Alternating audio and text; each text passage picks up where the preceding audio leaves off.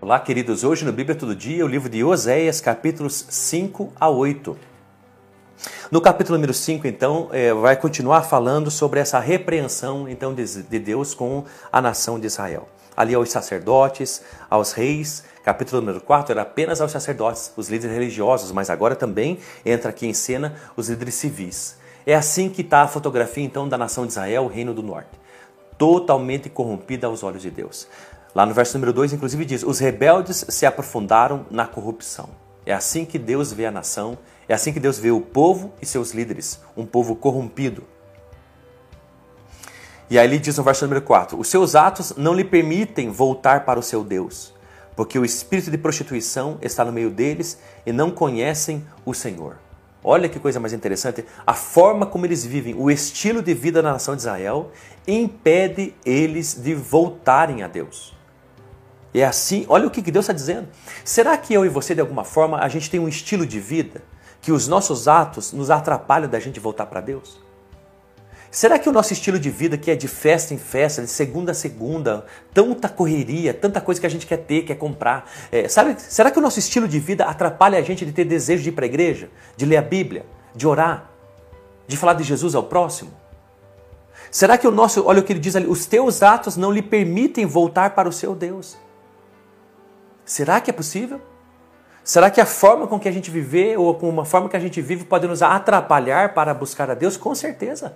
Da mesma forma que a nossa, que há estilos de vida que nos, que nos chamam para buscar Deus, que nos, que nos dão prazer para buscar Deus, que nos, que nos levam a Deus, que ardem o nosso coração para buscar as coisas de Deus.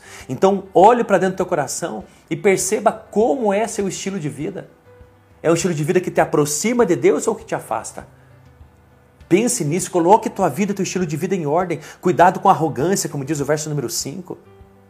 O verso número 6 diz: Eles irão com seus rebanhos e suas manadas para buscar ao Senhor, mas não acharão, ele se retirou deles.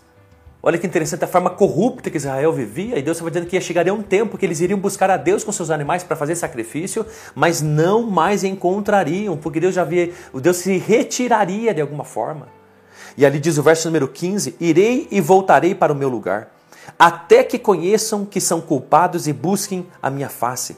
Quando estiverem aflitos, eles me buscarão ansiosamente. Sabe o que Deus está falando com Israel? Ah, é? Vocês são corruptos? Ah, é? Vocês se prostituíram, foram, se tornaram infiéis, quebraram a aliança que eu fiz com vocês? Se afastaram de mim? Pois então, eu vou me afastar de vocês.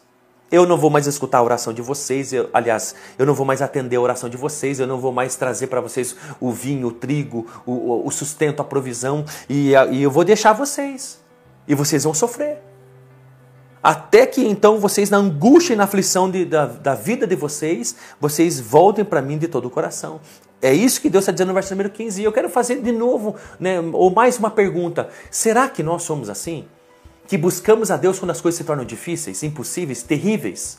Quando a gente passa por uma situação completamente desagradável, aí que a gente busca Deus? Não, que não seja assim nosso estilo de vida e a nossa vida com Deus.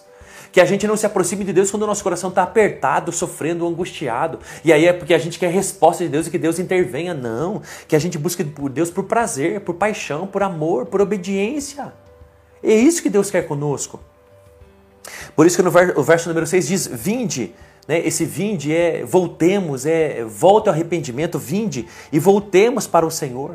Porque Ele nos despedaçou, mas haverá de nos curar. Então, olha que coisa interessante: há certas coisas que você não consegue curar é, com outras coisas. Israel estava corrompido é, com Deus, se afastou de Deus, quebrou sua aliança e foi buscar ajuda no Egito, na Síria, na Babilônia. Sabe de uma coisa? A ferida que Deus causa é só Ele que vai curar. Volte para Deus, se arrependa, quebrante seu coração, volte ao primeiro amor, seja apaixonado por Deus. E diz ali o verso número 2: Depois de dois dias ele nos vivificará, no terceiro dia nos levantará e viveremos diante dele. Conheçamos e prossigamos em conhecer o Senhor. É uma verdade. Que a gente conheça Jesus e ao Senhor Deus e, e o Espírito Santo e, e continue a conhecer cada vez mais. Não tem, não, não, não, não tem fim isso. A gente pode cada vez mais conhecer mais a Trindade, o Senhor, o seu reino, a sua vontade, o seu propósito. Mas olha o que, que Deus diz assim, ó. Que te farei, ó Efraim? que era uma das principais né, é, tribos e cidades de Israel. Que te farei, ó Efraim? Que te farei, ó Judá? Porque o vosso amor é como a névoa da manhã e como o orvalho que logo se acaba.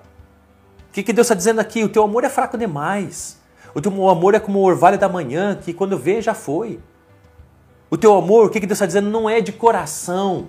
Não é uma devoção apaixonada, ardente, desejosa. É só com a boca. Porque vocês falam, conheçamos e prossigamos em conhecer ao Senhor. É, é, é, depois de dois dias ele nos revivificará e no terceiro dia nos levantará e viveremos diante dele. Para com essa história. Para com esse negócio. É o que Deus está dizendo. O que, que eu vou fazer com vocês? Porque com a boca vocês dizem coisas simples, maravilhosas, extraordinárias, mas o coração, o amor de vocês é, nossa, ele, ele passa muito rápido.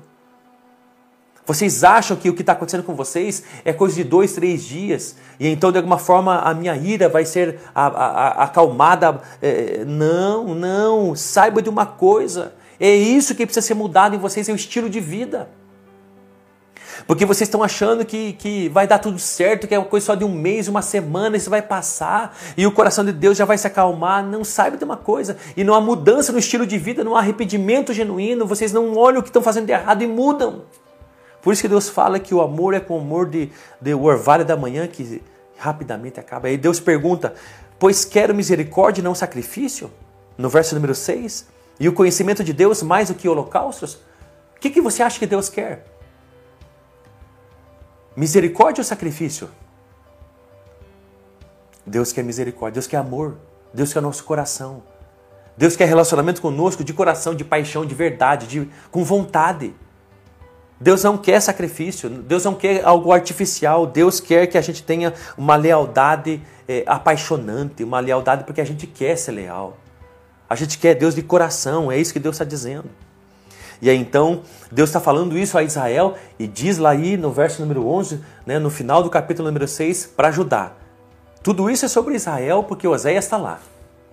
Mas Deus disse para Judá: Ó oh, Judá, também uma colheita está determinada para você. Olha, não fique soberbo com o que eu estou fazendo com Israel. A minha disciplina e correção vai chegar para vocês também. Então não fique orgulhoso achando que vocês são os santinhos, porque não são.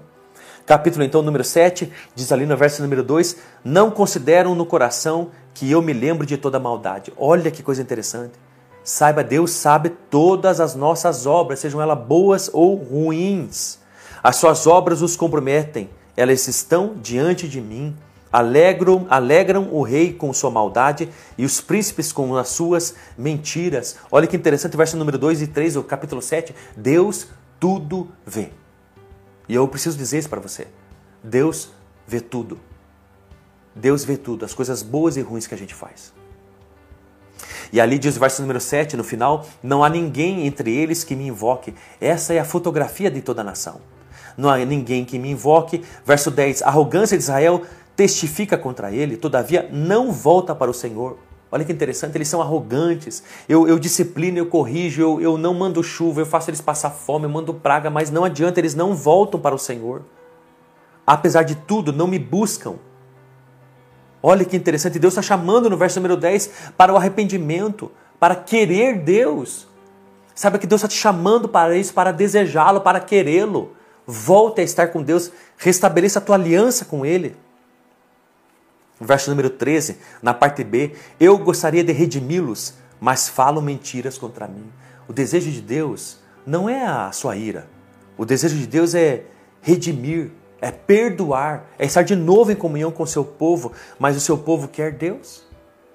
Verso 14, não clamam a mim com sinceridade, mas gemem no leito, ajuntam-se para o trigo e para o vinho novo, mas se rebelam contra mim. Olha que interessante, o povo se ajunta para festejar o trigo, para fazer uma festa ali, uma festa colar, mas não se ajuntam para buscar Deus. Olha o que diz: não clamam a mim com sinceridade. Sabe aquele, aquele marido traído?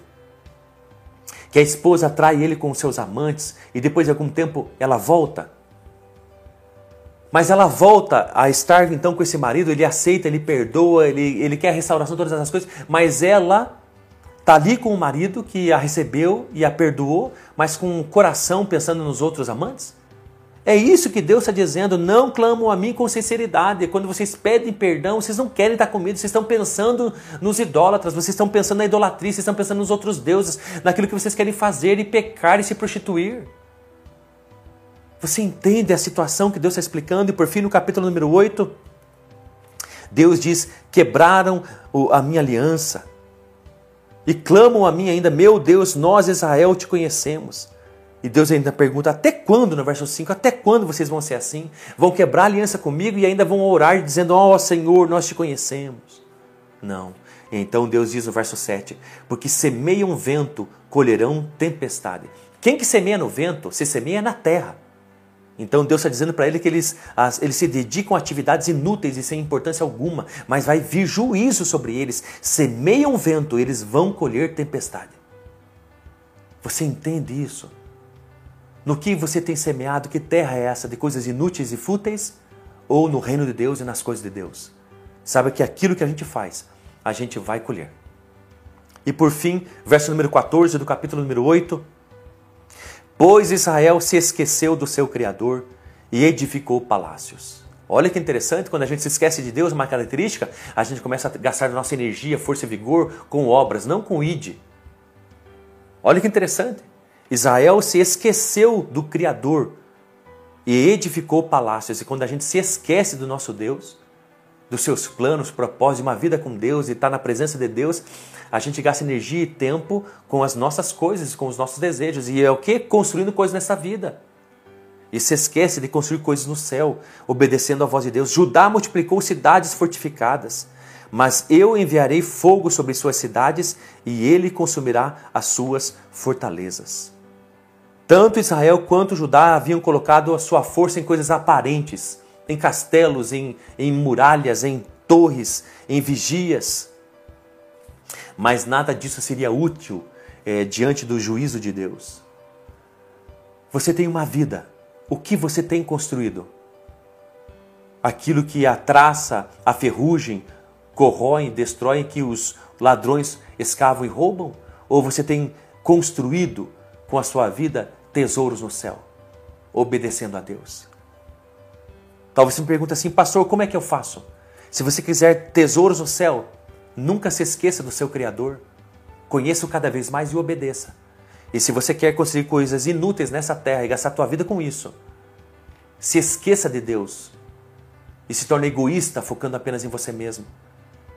E um dia você vai achar que está seguro com tudo isso que você construiu nessa terra mas não vai ser nada. Vai ser coisas construídas ao vento. A palavra de Deus, ela, é, ela nos confronta.